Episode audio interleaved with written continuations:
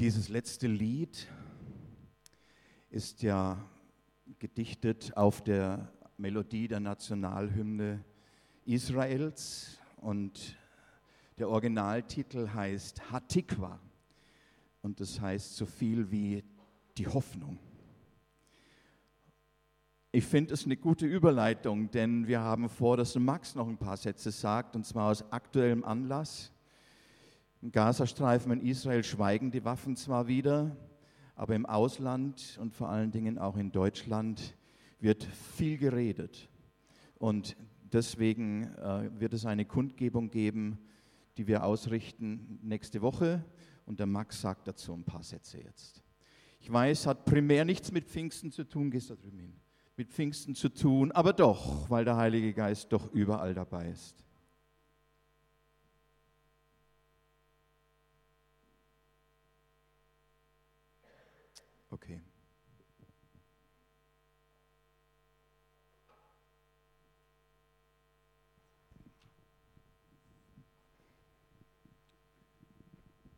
Ja, guten Morgen, liebe Geschwister.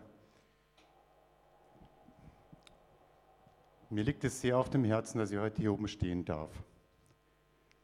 Denn im Männerbibelkreis arbeiten wir gerade den Epheserbrief durch, wo Paulus im dritten Kapitel das große Geheimnis verkündet, dass es eine Gemeinde gibt, aus Heiden und aus Juden. Eine Gemeinde aus Heiden und Juden, die, die an Jesus glauben, wir sind eine Gemeinde. Und wenn ihr hier hinschaut, das fällt den meisten schon gar nicht mehr auf, dann, wenn man hier hinten bei der Tür reinkommt, sieht man sofort die israelische Flagge und die deutsche Flagge. Warum machen wir das? weil wir an der Seite Israel stehen. Denn das, was hier passiert im Gazastreifen, ist ja nicht das erste Mal, dass Israel angegriffen wird und wird auch nicht das letzte Mal sein. Aber das, was wir bedenken müssen, ist das. Eine ganz komische Situation. Ein Volk wird mit 4000 Raketen angegriffen und auf deutschen Straßen gehen Menschen raus und beleidigen die Juden, belästigen sie, verletzen sie und wollen sie vernichten.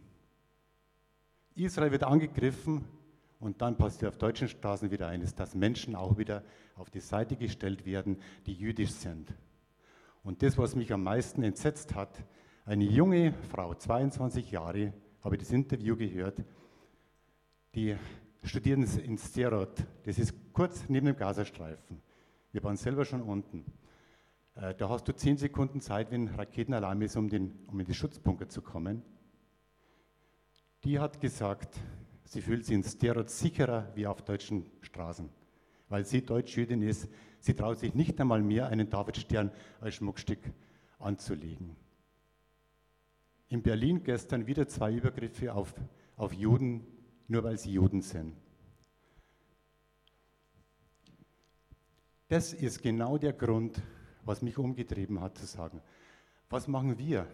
Wir sitzen schön in unserem Wohnzimmer, wir haben alles, wir, wir sind versorgt, wir haben Frieden, alles. Wir müssen uns bewegen, wir müssen mal auf die Straße gehen und zeigen, dass wir an der Seite unseres älteren Bruders stehen. Und dieser ältere Bruder ist Israel. Warum ist, warum ist dieser Hass auf Israel so groß? Habt ihr darüber schon Gedanken gemacht? Der Hass auf Israel ist sozusagen ein stellvertretender Hass auf Gott.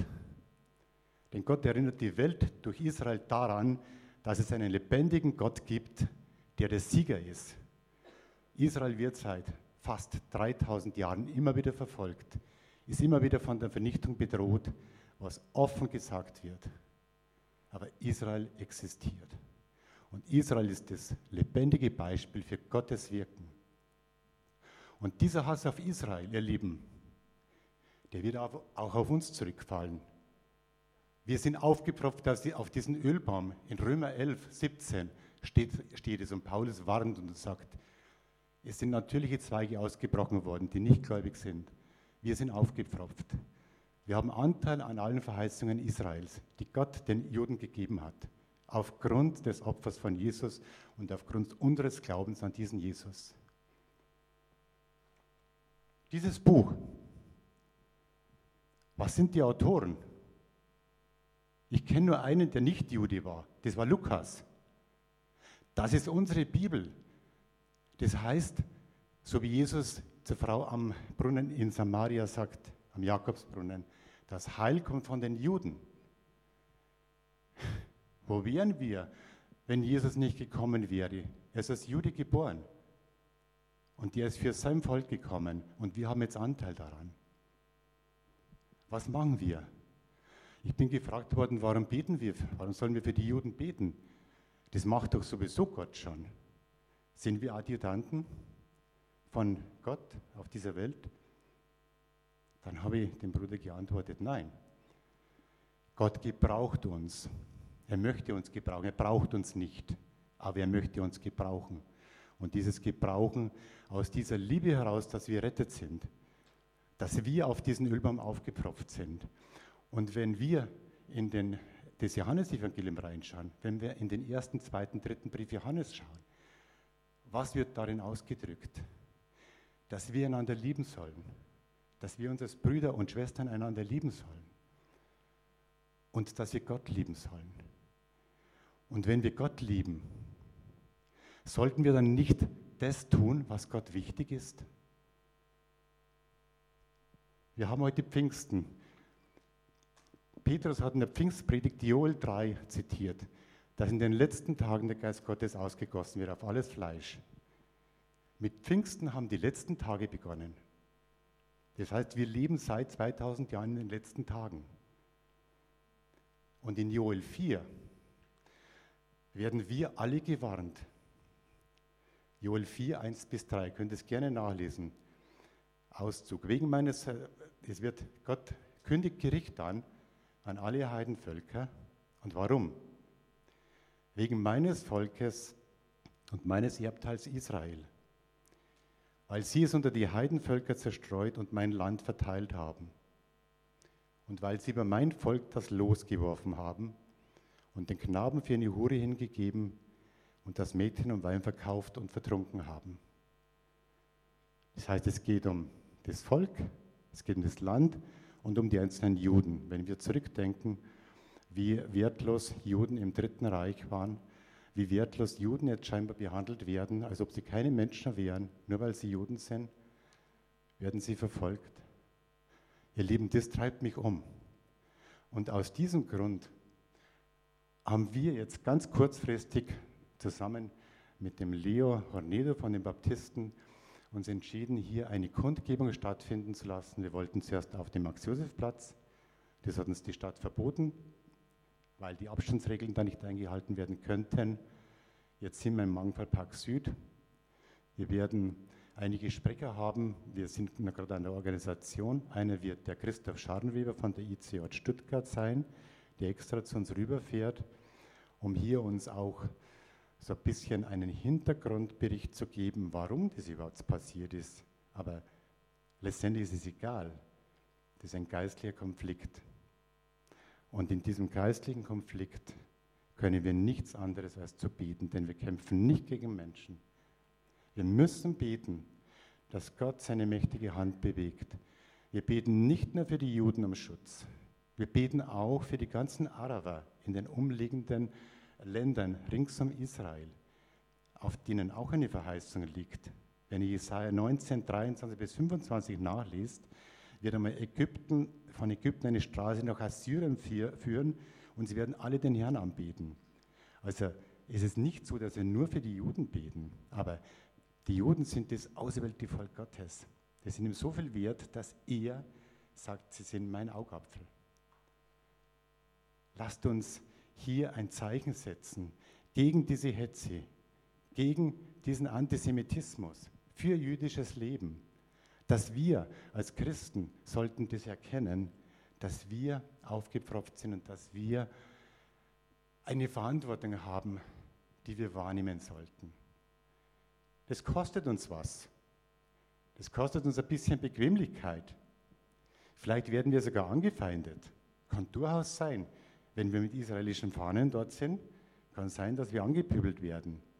Aber ihr Lieben, Jesus sagt, wenn sie mich verfolgt haben, dann werden sie auch euch verfolgen. Wenn wir in dem Wort sind und das Wort bekennen und uns zu Gott stellen und für Gott als Mitarbeiter tätig sind. Und so möchte ich euch ganz herzlich einladen, nächsten Samstag, 29. Mai, um 15 Uhr beginnt es, wird ungefähr anderthalb Stunden dauern. Und vielleicht noch kurz zu Pfingsten. Die Juden haben vor einer Woche Shavuot gefeiert unter Raketenhagel.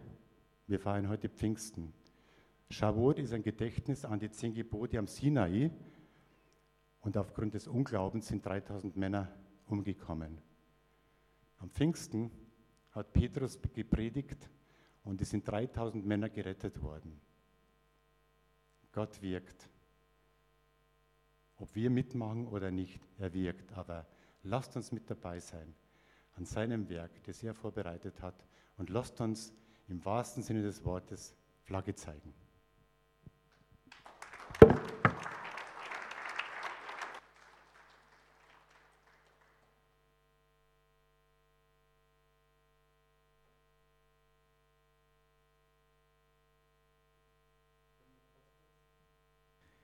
Jetzt wollen wir mal gucken, dass wir die Kurve wieder bekommen. Heute ist Pfingsten ein ganz besonderes Fest. Und je älter ich werde im Glauben, desto mehr glaube ich und bin überzeugt, Pfingsten ist eigentlich ein fröhliches Fest. Für manche ist es schwer, weil sie gar nicht begreifen, um was es eigentlich geht. Und die Sache mit dem Heiligen Geist, der ja so wenig fassbar ist, ist doch vielen auch einigermaßen suspekt und man kann vieles vielleicht nicht so einordnen. Aber deswegen werden wir heute auch etwas hören. Der Wim wird nämlich predigen und ich möchte ihn gerne einleiten heute. Und zunächst mit einem kleinen Gedicht, das ich gefunden habe. Dort heißt es, nun preiset alle Gott, sein Rat ist ganz vollendet. Der Vater hat den Sohn und Geist zu uns gesendet. Den Sohn, der durch sein Blut des Satans Reich zerstört, den Geist, der Jesus Christ verkündigt und verklärt. Der Heilige Geist verkündigt und verklärt Jesu, Jesus. Ohne ihn würden wir Jesus gar nicht erkennen. Aber einer seiner Aufgaben ist es, uns auf Jesus zu weisen, in allem, ob es uns gut geht oder schlecht, aufzusehen zu dem, der unser Erlöser ist.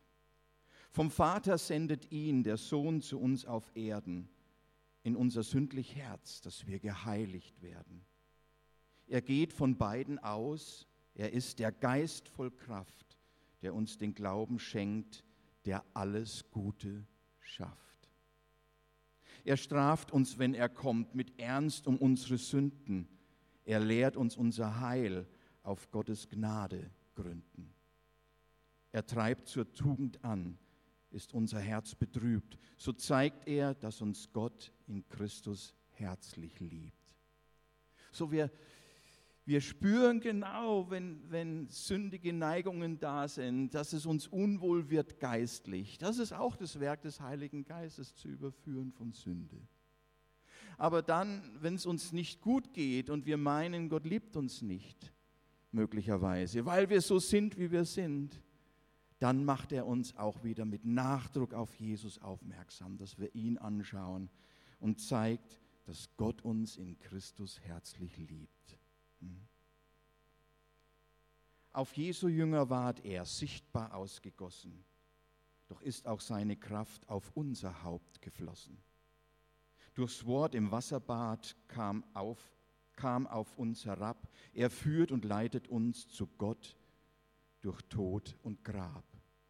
Das heißt, wir werden eines Tages bei Gott sein, verklärt. Und das wird das Werk des Heiligen Geistes sein, uns durch den Tod hinzuführen zu dem, der ewig lebt und der jetzt schon in uns ist durch den Heiligen Geist. Gelobt seist du, o oh Gott, für dieses Geistes Gaben, die du so reichlich gibst, dass wir nun alles haben was unser Heil erfüllt. Hilf, Herr, dass jeder treu in seligen Gebrauch der guten Gaben sei.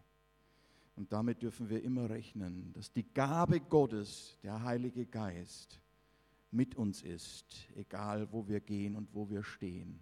Es ist der andere Tröster, der bei uns ist, der Beistand. Als Jesus ging, hat er den Geist gesendet, damit er bei uns sei in Ewigkeit und mit uns sei, mit dem wir rechnen dürften und rechnen sollen. Denn wir werden den Weg nicht gehen können aus eigener Kraft, sondern wir brauchen die Kraft Gottes in unserem Leben, um durchzuhalten, stimmt's? Und manche von uns haben schon einen langen Weg hinter sich. Ja, wir sind zum Beispiel schon über 40 Jahre unterwegs mit dem Herrn.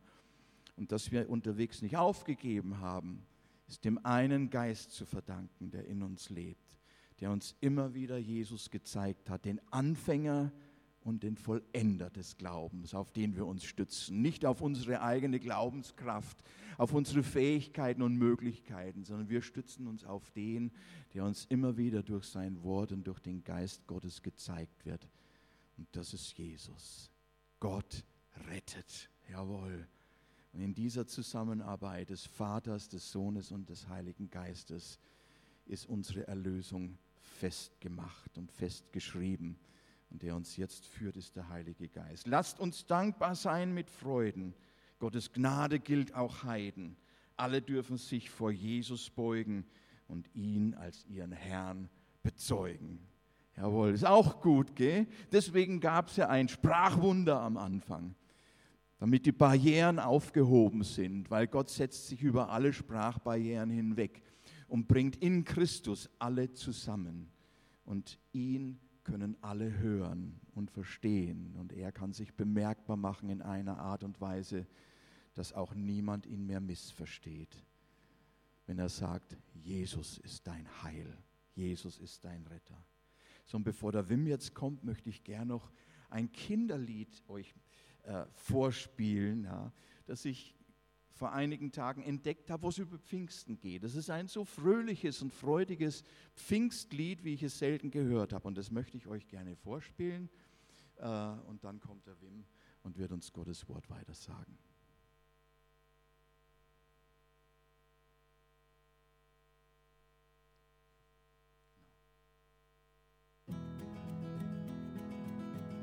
Bisschen lauter. Komm,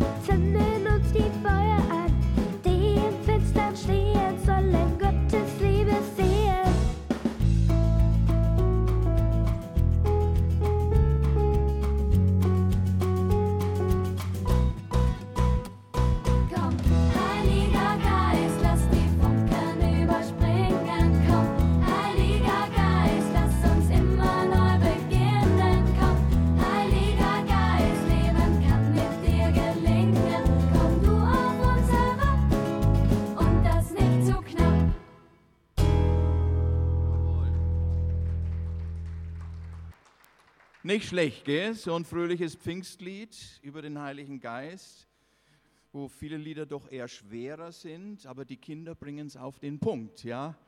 Heiliger Geist, bitte so viel wie möglich, nicht zu knapp, ja? Von dir finde ich gut ausgedrückt. Komm, Heiliger Geist, komm du auf uns herab und das nicht zu knapp. In, der Apostel Paulus schreibt an Timotheus in Timotheus 3, in Vers 6, denn er hat durch Jesus Christus, unseren Heiland, den Heiligen Geist reichlich über uns ausgegossen. Reichlich über uns ausgegossen. Bloß wir müssen auch mit ihm rechnen, ja. Und vielleicht könnt ihr euch erinnern, David im Alten Testament, auch der hat schon viel zu tun gehabt mit dem Heiligen Geist. Ja. Und dann hat er einmal äh, in einer Art und Weise gesündigt und nochmal gesündigt. Und dann kam einiges zusammen, bis dann Nathanael zu ihm kam und ihm gesagt hat, seine Sünden vorgehalten hat. Und der Heilige Geist hat aber auch schon an ihm gewirkt. Und als er dann überführt war von seiner Sünde und es bekannt und zugegeben hat, hatte er nur eine Angst, das können wir nachlesen in Psalm 51. Dort sagt er, den Geist deiner Heiligkeit nimm nicht von mir. Da hatte er Angst, dass Gott seinen Geist von ihm abzieht. Ja. Und er hat darum gebeten, dass die Freude wiederkommt und äh, dass er wieder frohlocken kann vor Gott. Und bitte Gott, nimm den Geist deiner Heiligkeit nicht von mir. Es war einem David schon bewusst, ohne den Geist der Heiligkeit, ohne den Geist der Freude, ohne den Geist Gottes geht gar nichts in unserem Leben. Und deswegen war ihm das so wichtig. Ein neues Herz, und einen freudigen Heiligen Geist in seinem Leben, der ihm die Freude schenkt, die er braucht. Weil ohne können wir nicht wirklich leben. Wir leben in einer Zeit, die mit viel Bedrückung zu tun hat, aber der Heilige Geist ist ein Geist der Freude. Amen. Wem jetzt bist du dran?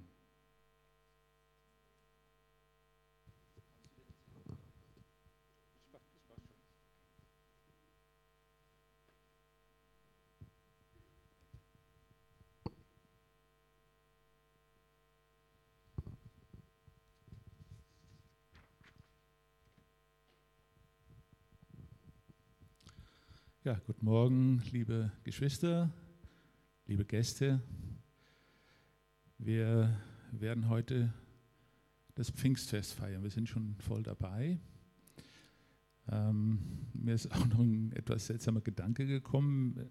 Ihr schaut mich alle an und alle haben eine Maske auf und das ist sehr ungewöhnt und äh, ich kann mich auch selber nicht so richtig dran gewöhnen. Und äh, dann habe ich gedacht, ja, wir sind auch nicht mal Masked Singers, denn wir dürfen ja nicht singen. Also sind wir vielleicht Masked and Silent Singers. Aber die Masken, die sollen uns auch nicht daran hindern, dass wir Pfingsten feiern. Und das, das werden wir tun. Und ich werde versuchen, euch einige Gedanken über Pfingsten näher zu bringen. Toni hat schon gesagt, viele verstehen gar nicht mehr so richtig, was Pfingsten ist. Ne? Sogar in den Gemeinden kommt das vor. Und ähm, ich habe vor zwei Jahren eine, einen Ausschnitt aus der Bildzeitung gelesen. Da ging es um Pfingsten, das war im Juni 2019. Äh, da stand, wie auch immer reißerisch bei der Bildzeitung, der Heilige Geist, das unbekannte Wesen. So, und äh, das bedarf natürlich schon ein bisschen der Erläuterung. Und die Bild hat dann aus einigen äh, Umfragen zitiert und eine Umfrage fand ich also schon erstaunlich. Da wurde nämlich berichtet, nur je ein Drittel der Mitglieder der großen christlichen Kirchen hatte in, nur für je ein Drittel der Mitglieder der großen christlichen Kirchen hatte Inhalt des Pfingstfestes persönlich eine Bedeutung. Das ist erstaunlich. Und gut, man kann natürlich auf der, auf der Straße mal Umfragen machen, das wird auch öfter mal gemacht. Da habe ich auch diverse Ergebnisse gelesen und äh, ja, die meisten Menschen äh, oder so ungefähr die Hälfte der Menschen sagt, sie können mit der Bedeutung von Pfingsten was anfangen. Allerdings, die sagen eben nur Ja oder Nein und äh, sie können natürlich auf der Straße auch nicht erläutern, was Pfingsten genau bedeutet. Und deswegen muss man solche Umfragen doch ein bisschen mit äh, Vorsicht genießen. Und ich könnte mir vorstellen, oder bin sogar ziemlich sicher, dass wenn es keine Pfingstferien gäbe, noch viel weniger Leute mit Pfingsten was anfangen könnten.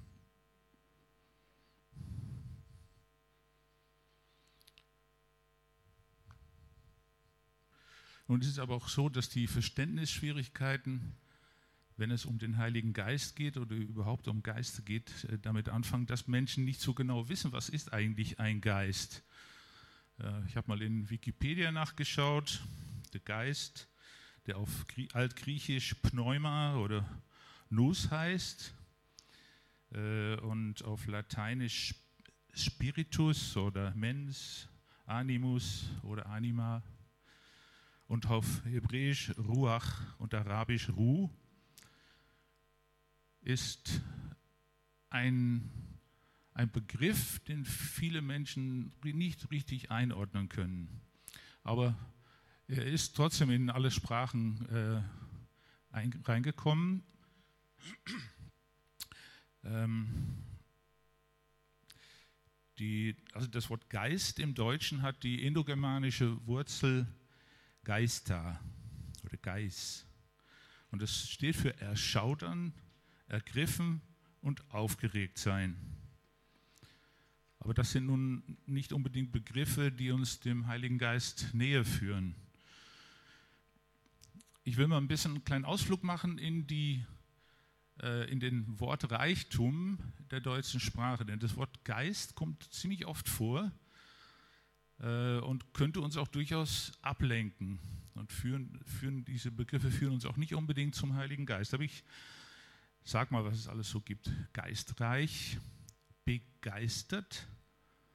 Man kann sogar angeblich geisteskrank sein, wobei das, glaube ich, eher eine Störung zwischen Seele und äh, Körper ist. Also, dass der Geist krank wird oder dass der Geist gestört ist, glaube ich ehrlich gesagt nicht. Es gibt den Weingeist, es gibt den Zeitgeist. Dinge können schöngeistig sein. Ein kleines Kind ist manchmal ein unruhiger Geist. Es gibt aber auch dienstbare Geister. Und wir kennen auch den guten Geist. Vielleicht kennen wir auch die guten Geister in Nuss. Das ist eine Süßigkeit. Den Sportsgeist, die Geisteswissenschaft. Man kann geistesgegenwärtig sein. Das ist oft sehr vorteilhaft, beim Autofahren zum Beispiel. Denn da kann einem schon mal ein Geisterfahrer entgegenkommen. Und auf dem Oktoberfest gehen wir vielleicht auch mal in die Geisterbahn. Im Deutschen sagt man, der Geist ist willig, das Fleisch ist schwach. Oder man sagt, hier scheiden sich die Geister. Und ein Fahrzeug in einer Fabrik kann wie von Geisterhand gesteuert aussehen. Und Menschen geben den Geist auf, wenn sie sterben. Man kann auch von allen guten Geistern verlassen sein. Und manchmal wird die Frage gestellt, wes Geistes Kind jemand ist. Und Goethe, und jetzt schließe ich auch ab mit dieser Aufzählung, die ich rief, die Geister, werde ich nun nicht los. Das ist aus Faust. Und gibt es noch eine weitere, aber inzwischen nicht mehr so geläufige Bedeutungsebene äh, für das Wort Geist. Da steht es im Zusammenhang mit äh, Atem oder Windeshauch. Und es ist vor allen Dingen ein Ausdruck der Belebtheit, also für lebende Materie, wenn man so will. Und das hebräische Wort Ruach hat auch diese Bedeutungsebene noch. Ruach ist der Atem Gottes. Und in Luthers Übersetzung der Bibel findet sich noch die Formulierung, der Himmel ist durchs Wort des Herrn gemacht und all sein Heer durch den Geist seines Munds. Dann kennen wir auch noch das Wort Spiritus, das ist natürlich äh, ein Brennstoff, wenn man so will, äh, ist aber nicht gemeint. Äh, heißt natürlich so, weil das verdampft. Ne? Man sieht vorher eine Flüssigkeit und irgendwann sieht man nichts mehr. Man weiß, es ist immer noch da. Und das lateinische Wort Spiritus ist auch mit Spirare, Atmen, verwandt. Wir finden in medizinischen Fachtermini äh, oft das Wort inspir, also inspir, inspir, inspirieren nicht, aber äh, Respirator zum Beispiel. Inspirieren ist wiederum etwas, was wir durchaus einordnen können, hat auch mit äh, geistiger oder geistlicher Durchdringung zu tun. Und das griechische Wort Pneuma, das finden wir zum Beispiel noch im, auf, beim Aufblasen von Reifen. Die Franzosen, die sagen so, sogar Pneu. Und alles, was pneumatisch ist, ist aufblasbar. Aber da treffen wir den, das Wesen des Heiligen Geistes noch nicht. Ich wollte hier nur ein bisschen ausführen, wie, wie schwer der Begriff auch zu, zu fassen ist. Und es stellt sich natürlich gleich die, gleich die Frage, gut, jetzt haben wir ein bisschen über die Wörter geredet, aber was genau ist ein Geist? Fangen wir mal mit den Kindern an. Die setzen den Geist oft voraus mit einem Gespenst oder gar einem Schreckgespenst. Und die Vorstellung bleibt auch lebendig bei erwachsenen Menschen. Wenn es irgendwo vermeintlich spukt, dann haben die Menschen ein unsichtbares Geisteswesen in Verdacht. Sie wissen, da ist was, da tut sich was und wir sehen nicht, was dahinter steckt. Ist also wohl ein Kobold oder ein Troll, wie es in Skandinavien heißt, oder ist eben ein Gespenst.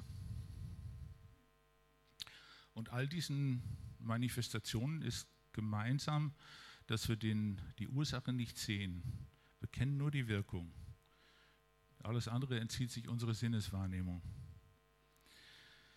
Und das bietet natürlich Schriftstellern ein enormes Potenzial an seltsamen, an vielleicht gruseligen Geschichten. Und es gibt auch viele Bücher, in denen äh, das angesprochen wird, in denen, in denen es um Geister geht. Aber solche Geschichten führen uns nicht zum Heiligen Geist. Auch Kabarettisten, Komiker sagen manchmal etwas zum Heiligen Geist. Und ich hörte neulich mal äh, eine Aussage von Michael Mittermeier, ist ein bayerischer Komiker, die meisten werden ihn kennen. Der sagte mal, der Heilige Geist ist der Pumuckel der Bibel. Und äh, das klingt sehr respektlos, aber trotzdem ist es so, äh, dass da was dran ist. Ne? Gut, vielleicht kennen nicht alle Pumuckel. Pumuckel ist ein, äh, eine Fantasiefigur der Schriftstellerin Alice Kaut. Er ist ein Kobold, und außer dem Schreinemeister Eder kann ihn niemand sehen. Aber was er für Schabernack anstellt, das kriegen alle mit. Und auf seine eigene Art ist er auch sehr liebenswert. Deswegen lieben auch Kinder den Pumuckl. Den schauen sie sich gerne an oder lesen Bücher von ihm. Und äh, ja, wie gesagt, der hat in gewisser Weise Merkmale eines Geistes, aber auch das führt uns nicht näher zum Heiligen Geist. Genauso wie äh, was viele Philosophen zum Geist gesagt haben. Es gibt unzählige Bücher und Abhandlungen darüber, wie man aus philosophischer Sicht den Geist sehen kann und was ein Geist ist. Aber das führt uns auch nicht zum Heiligen Geist. Und äh, ich könnte natürlich jetzt über diese Philosophien reden, äh, würde ich wahrscheinlich bis morgen brauchen. Und ich denke mal, ihr habt nicht so viel Geduld mit mir und auch, außerdem habe ich auch nicht die Geduld, das zu machen. Also beenden wir jetzt mal diesen Ausflug und wenden uns einer Quelle zu, die uns viel mehr sagen kann. Das ist die Heilige Schrift, die Bibel.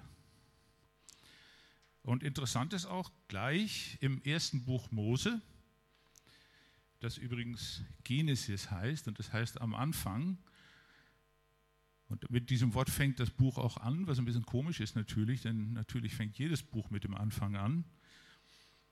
Aber es ist äh, trotzdem erstaunlich, was dann für eine Aussage kommt. Also es steht da, im Anfang schuf Gott den Himmel und die Erde. Das ist eine einfache Mitteilung und trotzdem mit, mit einer Bedeutung, mit einer Gewalt, mit Vehemenz, dass man sich das gar nicht vorstellen kann. Gott schuf Himmel und Erde. Und wenn man weiß, wie groß nicht nur die Erde, sondern das ganze Universum ist, dann ist es fast unglaublich. Und das war eben Gott, der das am Anfang gemacht hat. Das sollten wir uns auch immer wieder in Erinnerung rufen, denn das war das erste Wunder, das Gott für uns erkennbar gewirkt hat. Dann im zweiten Vers finden wir gleich, und die Erde war wüst und leer und es lag Finsternis auf, auf der Tiefe. Und der Geist Gottes schwebte über den Wassern. Das heißt, der Geist Gottes war von Anfang an da. Der kam nicht irgendwann, der war von Anfang an da. Johannes schreibt in seinem Evangelium ganz am Anfang auch wieder, am Anfang war das Wort. Und daraus wird dann auch deutlich, äh, wie bedeutsam Gottes Wort ist. Das Wort, also die Rede des Heiligen Geistes. Denn er schreibt, dass aus diesem Anfang, aus diesem Wort alles geworden ist, was ist. Und dass dieses Wort mächtig ist, sehen wir schon an dem dritten Vers der Schöpfungsgeschichte. Und Gott sprach, also das war das Wort Gottes zum ersten Mal geschrieben in der Bibel, es werde Licht und es ward Licht. Und das ist kein einfacher Vorgang. Wir haben jetzt Schalter, da können wir auch drauf drücken und dann ist Licht. Aber davor war gar nichts.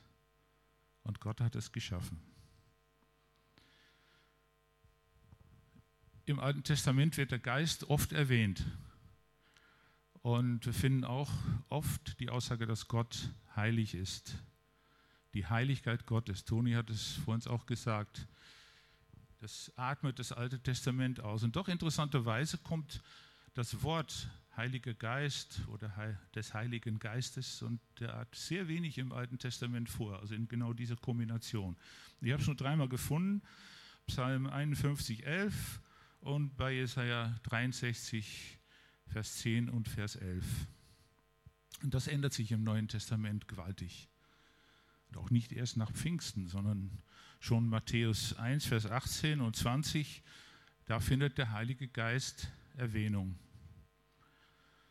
Und äh, in Matthäus 3,11, da erwähnt Johannes der Täufer den Heiligen Geist. Er kannte den Heiligen Geist und hat ihn auch erwähnt. Matthäus berichtet kurz darauf, nach, nach Jesu Taufe, das ist Matthäus 3,16, und er sah den Geist Gottes wie eine Taube herabsteigen und auf ihn kommen.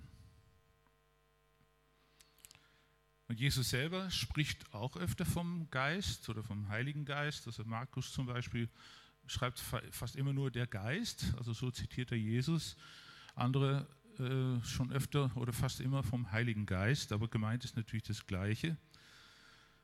Also in Matthäus 12, 28 sagt Jesus, wenn ich aber die Dämonen durch den Geist Gottes austreibe, so ist ja das Reich Gottes zu euch gekommen. Und ein paar Verse weiter, Vers 32 lesen wir, und wer ein Wort redet, wieder des Menschensohn, dem wird vergeben werden. Wer aber wieder den Heiligen Geist redet, dem wird nicht vergeben werden, weder in dieser Weltzeit noch in der zukünftigen. Also man könnte sagen, mit dem Heiligen Geist sollte man sich nicht anlegen.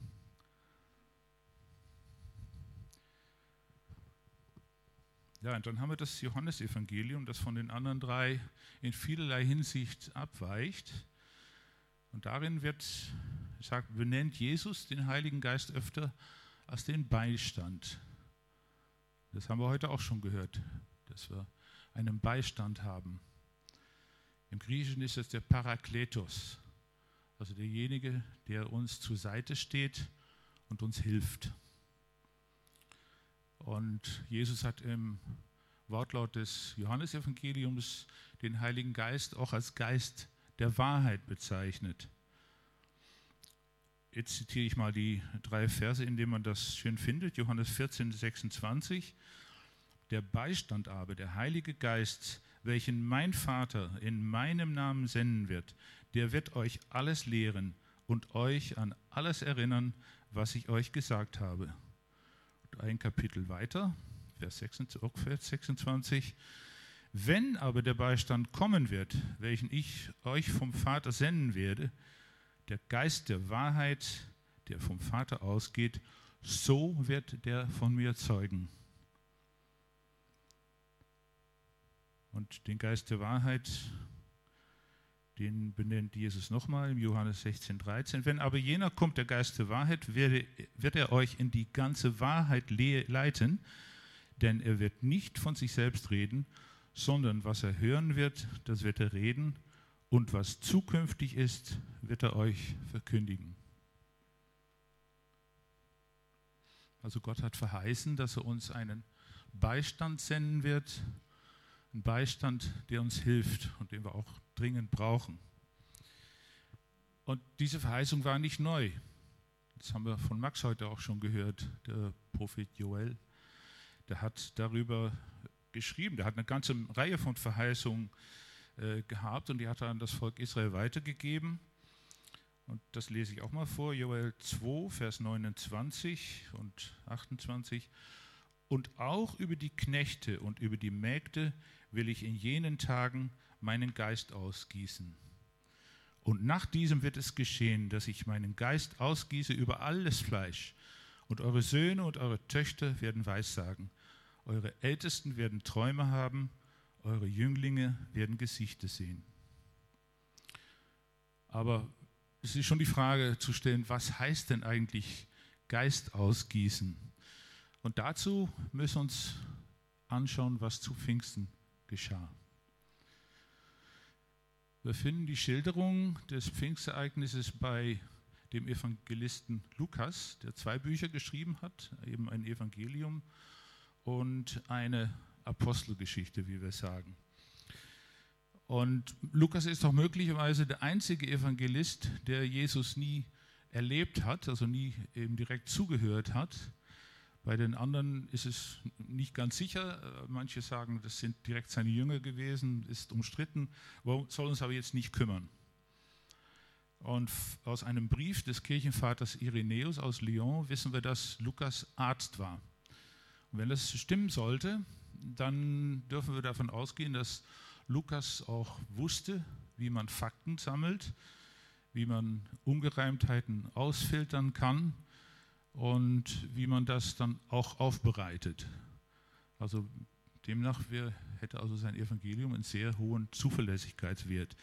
Und der muss wohl dann, gerade weil er nicht äh, dabei war, als Jesus äh, gewirkt hat, muss er sehr gründlich zu Werke gegangen sein. Ich denke, er hat die äh, Jünger gefragt, die Jesus kannten, auch andere Menschen, die Jesus kannten.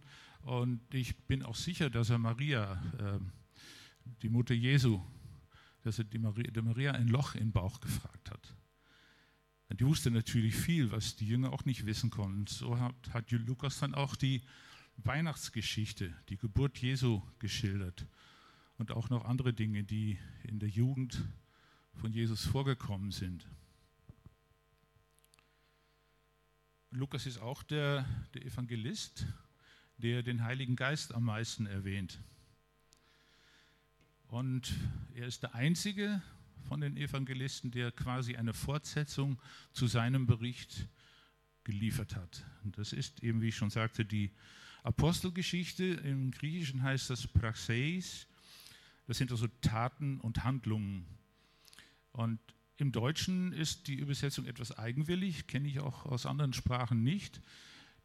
Die deutsche Sprache sagt Apostelgeschichte und das ist eigentlich eine sehr zutreffende Bezeichnung. Und dieser Geschichte, dieser Apostelgeschichte, können wir dann schließlich auch entnehmen, was Pfingsten bedeutet. Fangen wir mal beim Anfang an von dieser Apostelgeschichte. Den ersten Bericht habe ich abgelegt, lieber Theophilus, über alles, was Jesus zu tun und zu lehren begonnen hat, bis zu dem Tag, da er in den Himmel aufgenommen wurde, nachdem er den Aposteln, die er erwählt hatte, durch den Heiligen Geist Befehl gegeben hat. Also Lukas stellt an sich selber hier den Anspruch, alles, was Jesus getan, gesagt hat, wiederzugeben. Er wusste natürlich, er kann unmöglich alles in Erfahrung bringen, aber er war schon sehr fleißig darin, äh, Daten zu sammeln, Fakten zu sammeln. Und dann erwähnt er auch gleich den Heiligen Geist. Gleich in Vers 2.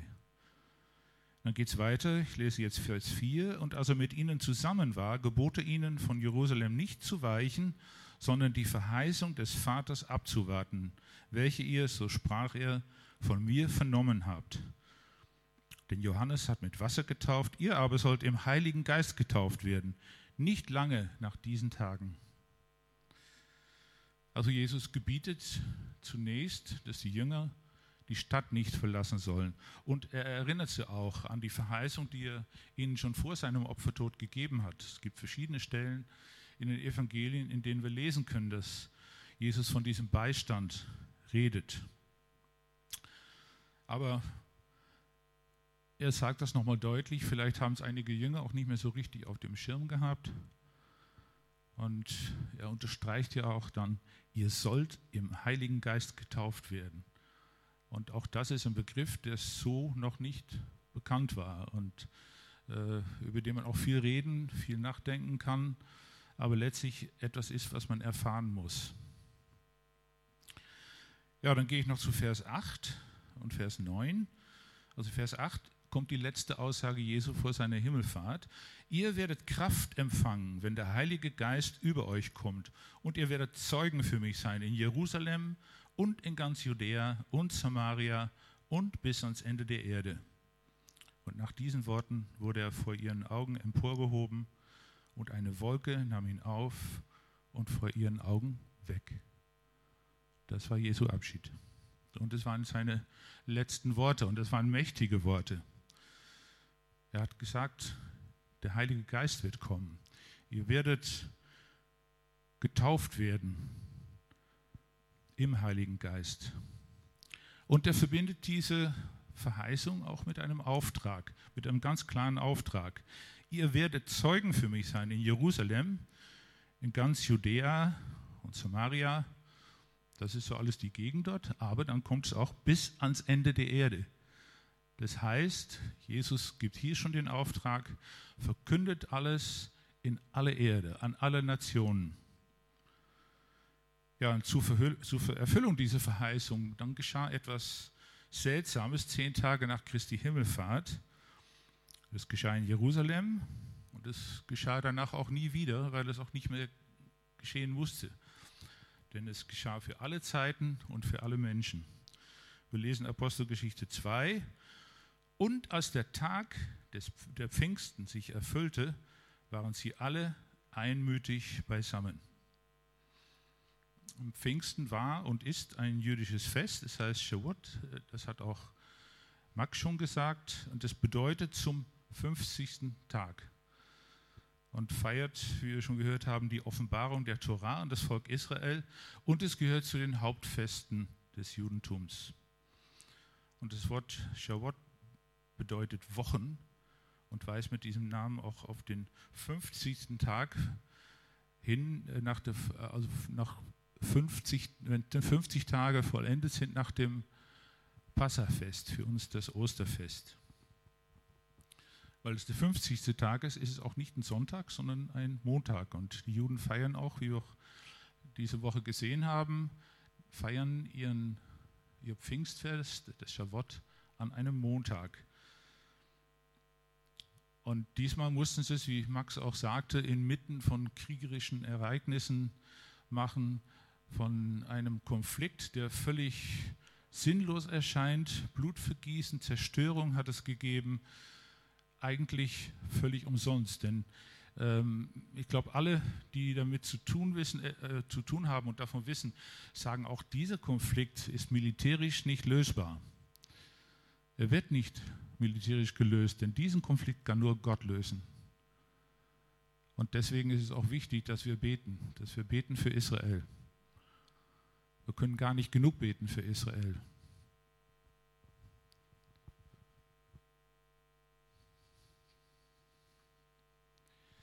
Ja, es waren teils weitgereiste Juden in Jerusalem zu dieser Zeit. Das finden wir dann später auch in, der, in dem Bericht über die Ausgießung des Heiligen Geistes. Und jetzt ist es so, dass dieses Fest, das also die Offenbarung der Torah an die Juden meinte und auch immer noch meint, jetzt auch in etwas anderes verwandelt werden sollte.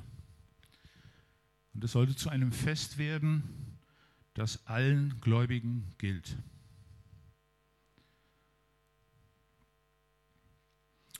Gott offenbarte jetzt, wie schon von Joel prophezeit, seinen Heiligen Geist, indem er diesen Heiligen, indem dieser Heilige Geist nicht mehr einzelnen Menschen, Individuen, die sein Wort gab und sich ihnen offenbarte, sondern über alle Menschen, die dort versammelt waren. Und das ist auch symbolhaft. Es ist für alle Menschen, die da sind, natürlich auch für alle, die jetzt leben, alle, die Jesus im Herzen tragen, alle, die Gott angerührt hat. Also deswegen heißt es auch Ausgießung. Man könnte es vergleichen mit einer Gießkanne. Das Gießkannenprinzip kennt ihr ja. Ne? Das äh, trifft dann jeden und es ist wie ein Regen auch. Ein Regen trifft alle Menschen. Der selektiert nicht. Und das geschah mit dem Heiligen Geist. Nichts mehr, nicht mehr individuell. Gott hat natürlich zu Abraham geredet. Er hat zu Mose geredet. Er hat auch zu Petrus geredet. Er hat zu Nathanael geredet. Es waren immer einzelne Weisungen, ein, ein, einzelne Worte. Und jetzt auf einmal ändert sich das. Man könnte das auch die Kollektivierung des Heiligen Geistes nennen. Nun hat Kollektivierung natürlich eine etwas, eine etwas äh, negative Konnotation. Äh, man denkt da schon schnell an Kommunismus und so weiter und Gleichheit für alle und gut, das ist, ist etwas schwierig. Trotzdem ist es wirklich so. Wir, wir sind jetzt ein Kollektiv, das Gott angerührt hat und in dem Gott sein will. Ja, wie das Ganze vor sich ging, das lesen wir in Apostelgeschichte 2 weiter. Hier lesen wir im Abvers 2, und es entstand plötzlich vom Himmel her ein Brausen wie von einem daherfahrenden gewaltigen Wind und erfüllte das ganze Haus, worin sie saßen. Und es erschienen Zungen, die sich zerteilten wie von Feuer und setzten sich auf einen jeglichen unter ihnen. Und sie wurden alle vom Heiligen Geist erfüllt und fingen an, in anderen Zungen zu reden, wie der Geist es ihnen auszusprechen gab. Ja, und das Volk, das dann Zeuge davon wurde, war natürlich sehr verwundert, dass diese Männer, die alle aus Galiläa kamen, das wussten sie offenbar, woher weiß ich nicht genau, äh, dass die eine Sprache sprachen, die sie selber verstehen konnten. Und das ist natürlich ein großes Wunder gewesen. Ich habe schon von dem Wunder gesprochen, das Wunder, von dem Wunder der Schöpfung. Und das größte Wunder aller Zeiten, das war das Wunder von Golgatha. Aber auch das hier war wirklich ein großes Wunder. Die meisten nahmen das ernst, es gab dann wenige, das lesen wir dann in Vers 13, andere aber spotteten und sprachen, sie sind voll süßen Weines. Also die haben dem Alkohol diese Wirkung zugeschrieben. Ja, was geschah dann? Wir lesen ab Vers 14, dass Paulus anfing zu predigen. Äh, Entschuldigung, Petrus anfing zu predigen. Das war auch neu. Er hat zwar immer zugehört, als Jesus was gesagt hat, hat sie auch darauf eingelassen. Wir kennen ja auch äh, Diskussionen mit, mit Jesus, die Petrus geführt hat. Und er hat natürlich alles wahrgenommen, was passiert ist. Aber Petrus hatte auch eine andere Seite. Er, hat, er bekam Angst, obwohl er eigentlich Jesus vertraute, als er auf dem Wasser gegangen ist. Auf einmal verließ ihn sein Mut und er ging unter. Und er hat auch, als die Menschen ihn auf der Straße erkannt haben, nachdem Jesus festgenommen worden war und gegeißelt wurde, da hat er, als sie ihn darauf ansprachen, gesagt, ich kenne diesen Mann nicht. Er hat Jesus verleugnet. Aber diese Predigt zeigt, dass Petrus auf einmal ein ganz neuer Mensch geworden ist. Er hat gepredigt, kannte man nicht. Und das war nach der Erfüllung durch den Heiligen Geist und der Zungenrede eine weitere Manifestation des Heiligen Geistes, ein weiteres Pfingstwunder. Und die Predigt kam natürlich zwar aus Petrus Mund, aber eingegeben wurde ihm das alles vom Heiligen Geist. Er zitierte auch den Propheten Joel und er zeigte, dass die Wirkung des Heiligen Geistes bei ihm wirklich voll angekommen war. Und das war ja schließlich auch das Versprechen von Jesus gewesen. Er schickt den Beistand, den Beistand, den die Jünger brauchen würden und den wir bis heute brauchen.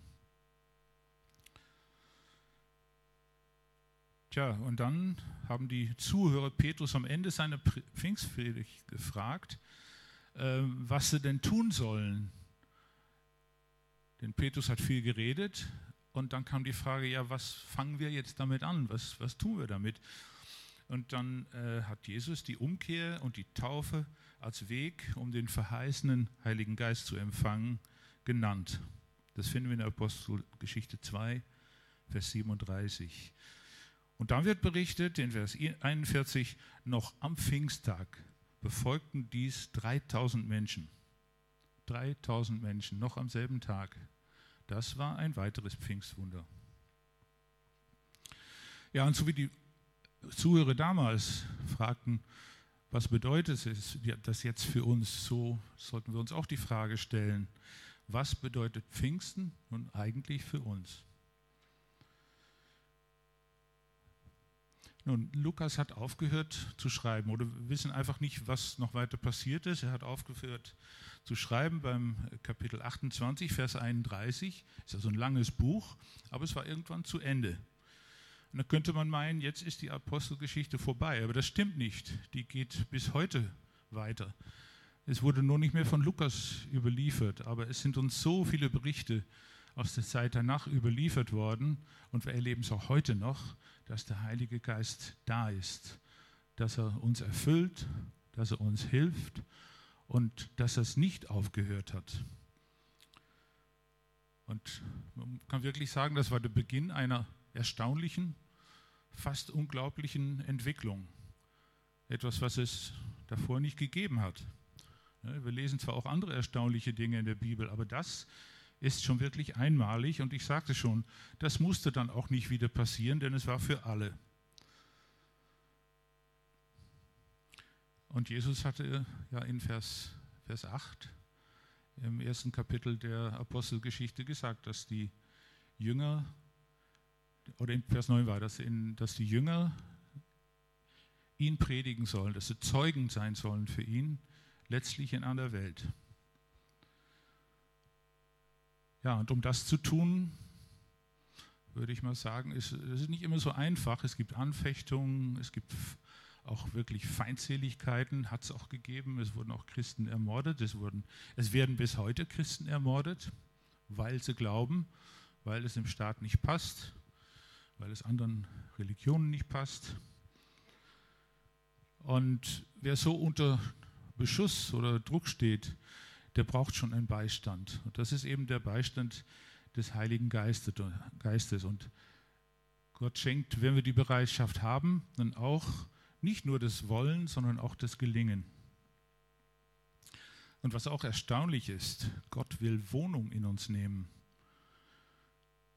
Und das nicht erst nach unserem leiblichen Tod. Jesus hat ja verheißen, dass er schon vorausgeht und dass er uns eine Wohnung bereiten wird. Das hat er seinen Jüngern gesagt und das gilt auch für uns.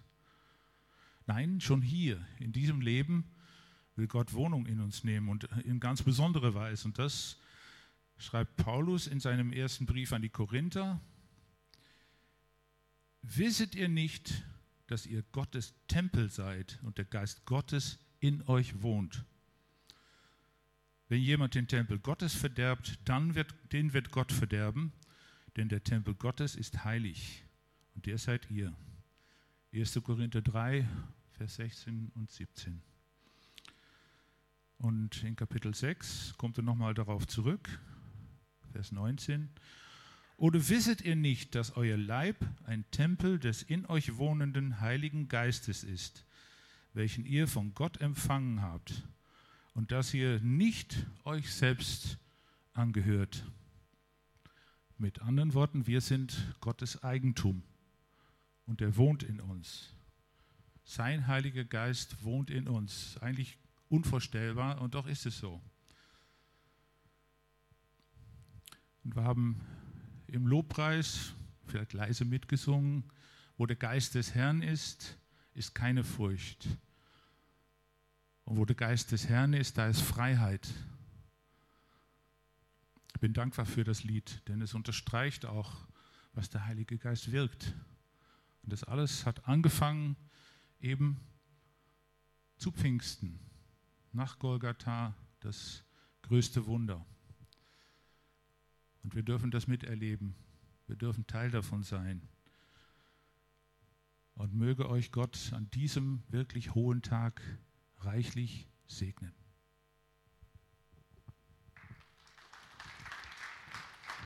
Lasst uns doch nochmal aufstehen.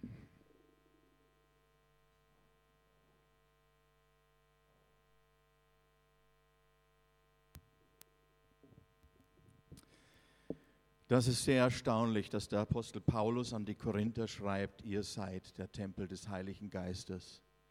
In der Eröffnung seines Briefes an diese Gemeinde zählt er auf, was alles schräg und schief läuft in der Gemeinde. Und wie sich diese Christen dort benommen haben, dass man, wenn man das liest, den Eindruck hat, ja, sind das überhaupt Christen?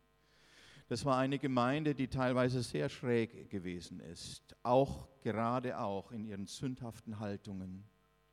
Und trotzdem sagt der Apostel Paulus, ihr seid die Heiligen Gottes.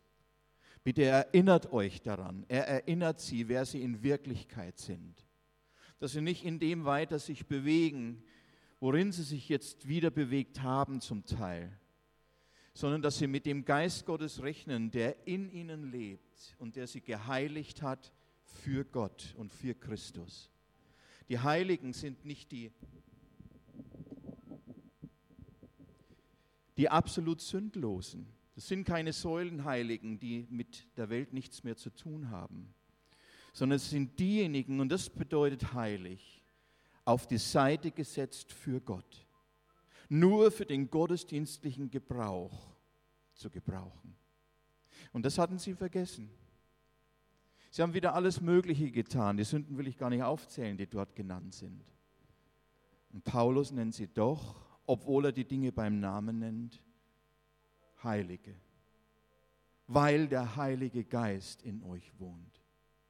Weil Gott euch erkauft hat. Weil ihr ihm gehört, mit einem Preis erkauft. Also erinnert euch und beginnt danach zu leben. Rechnet mit der Gegenwart des Heiligen Geistes, der euch hilft in diesen Dingen.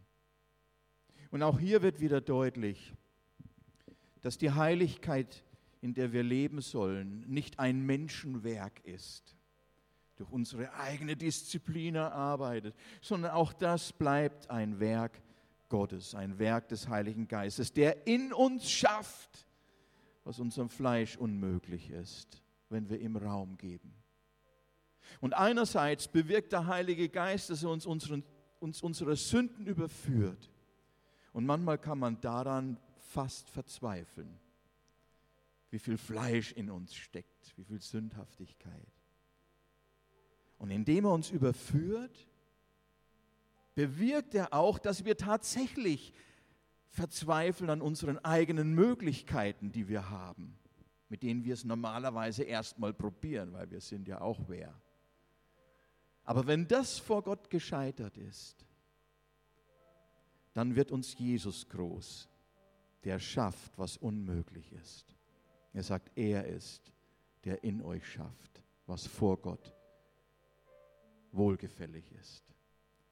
Und je mehr wir uns auf ihn verlassen und je weniger auf uns und wissen, dass er mit uns ist, desto mehr setzt sich das auch in uns fort und eine Veränderung findet auch statt in uns. Weit entfernt immer noch von Vollendung und von, von Vollkommenheit, aber doch eine Entwicklung, die durch den Heiligen Geist geschieht. Und Paulus erinnert die Gläubigen immer wieder daran, weil sie dazu neigen, immer wieder wegzudriften von dem Gott, der sie erlöst hat. Und er macht sie aufmerksam und sagt, kommt auf, der Heilige Geist lebt in euch. Ihr seid ein Tempel des Heiligen Geistes. So, und dieser Geist, der ist nicht für die besonders frommen, für die besonders fähigen, für die besonders heiligen, sondern er ist für die, die ihn nötig haben, die ihn brauchen, weil sie es ohne ihn nicht auf die Reihe kriegen. Und deswegen ist es so wichtig, dass wir erkennen auch, wer der Heilige Geist ist. Unser Beistand, unser Helfer, unser Tröster, alles, was wir brauchen. Und in ihm liegt die Kraft, die wir nicht haben. aber die er freisetzt. So, er ist für alle, die sagen, ich krieg's allein nicht auf die Reihe. Ich brauche Hilfe. Ja, das finde ich gut. Finde ich gut, weil dadurch bin ich auch erwählt. Ich gehöre zu den Erwählten, da gehöre ich auch dazu, zu denen, die es ohne ihn nicht auf die Reihe kriegen. Und ich gehe mal davon aus, du auch. Hm. Und deswegen ist es wichtig, dass wir uns immer wieder öffnen vor ihm. Und immer wieder sagen, Herr, füll mich mit deinem Geist, mit deiner Gegenwart. Schreibt der Paulus an die Ephes- Epheser. Lasst euch beständig erfüllen. Das ist nicht bloß einmal am Anfang, wenn wir gläubig werden, dass wir ihn so stark hören, äh, spüren und ja, oh, jetzt ist der Geist Gottes da, ist alles toll.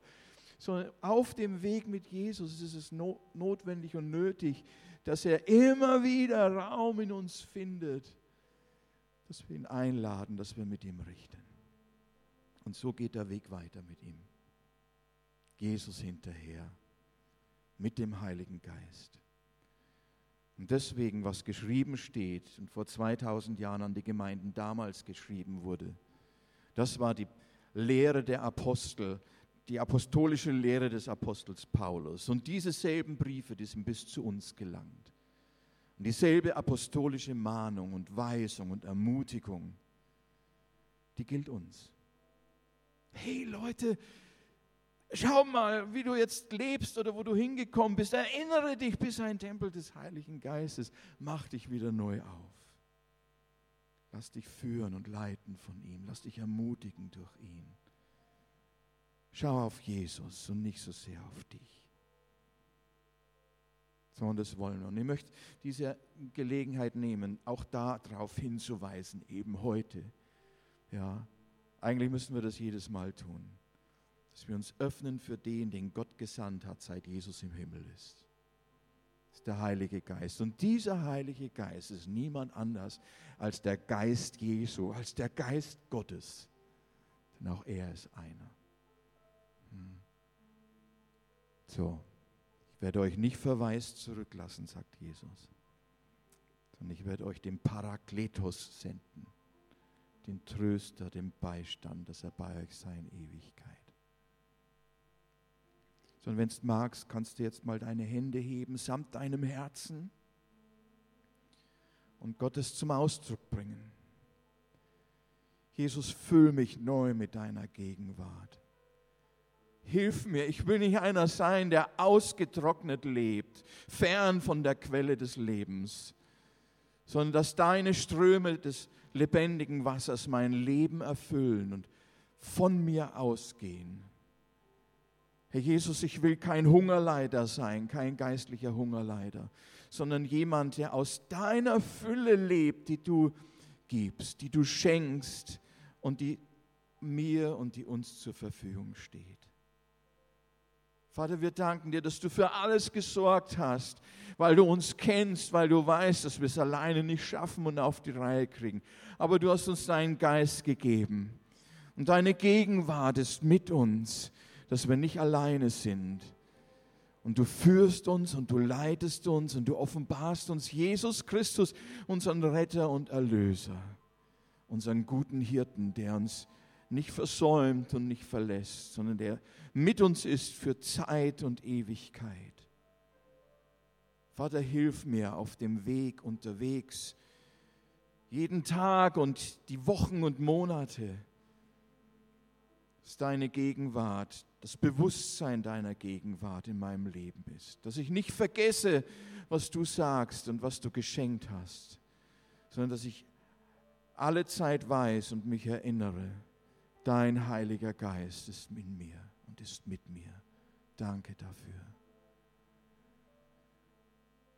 Vater, wir danken dir für deinen Segen, der auch heute Morgen für uns ist.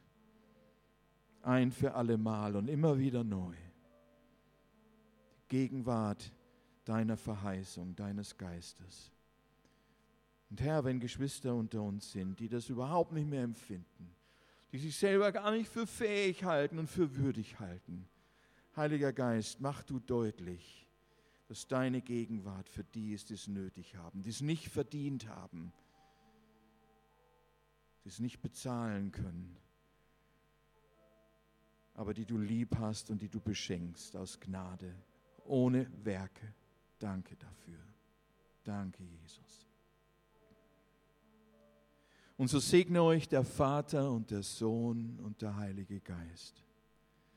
Und der Friede Jesu, der höher ist als alle Vernunft, der höher ist als alle eure Gedanken, als alle schrägen Gedanken, als alles, was euch wegzieht und wegbringt. Dieser Geist und seine Gegenwart und sein Friede soll euer Herz und eure Seele und eure Sinne erfüllen.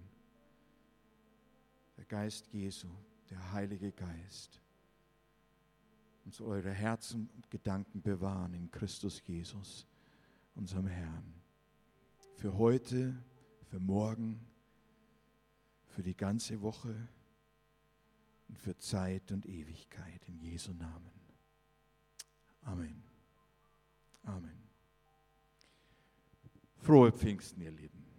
Nicht zu wenig. Wie hat er gesungen vorhin? Nicht zu knapp. Nicht zu knapp.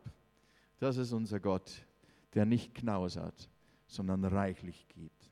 Gott segne euch. Kommt gut nach Hause, habt eine gute Zeit. Und so der Herr will und wir leben, sehen wir uns demnächst wieder. Gottes